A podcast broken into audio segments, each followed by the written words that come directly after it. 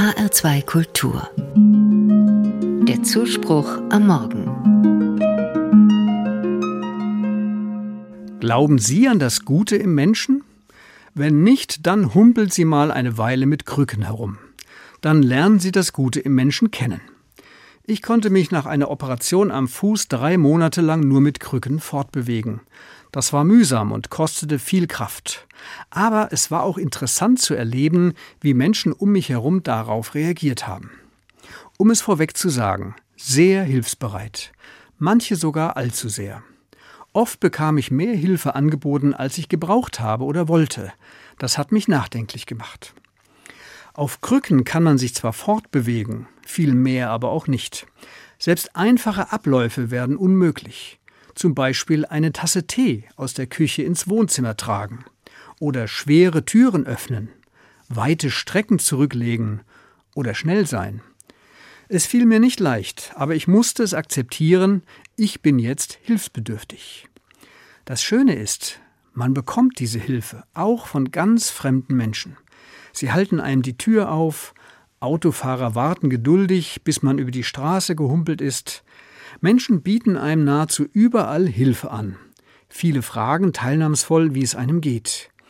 Ich hatte den Eindruck, der Reflex zum Helfen gehört fest zu ihrer Persönlichkeit. Großartig, die sprichwörtliche Menschlichkeit. Sie ist wohl universell, also in jedem Menschen zumindest angelegt. Manche waren dabei allerdings übereifrig. Sie wollten drauf loshelfen, ohne zu fragen, was ich wirklich brauche und ob ihre Hilfe mir gerade gelegen kommt. Darum fügt der christliche Glauben der Menschlichkeit noch etwas hinzu. Die drei Buchstaben MIT, Mitmenschlichkeit. Dieser Zusatz ist zwar klein, hat es aber in sich. Er verstärkt den Sinn des Helfens.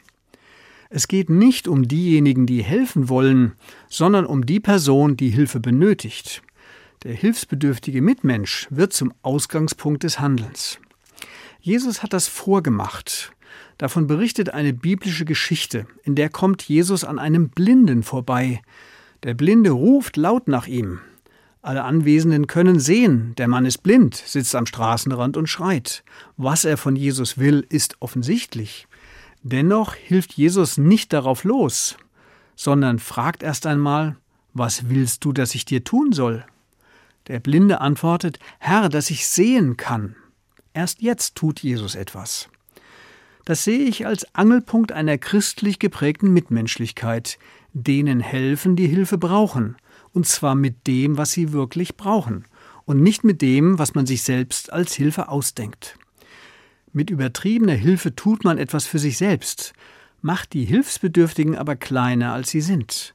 Tut man das, was sie sich wünschen und brauchen, nimmt man sie als Mitmenschen ernst.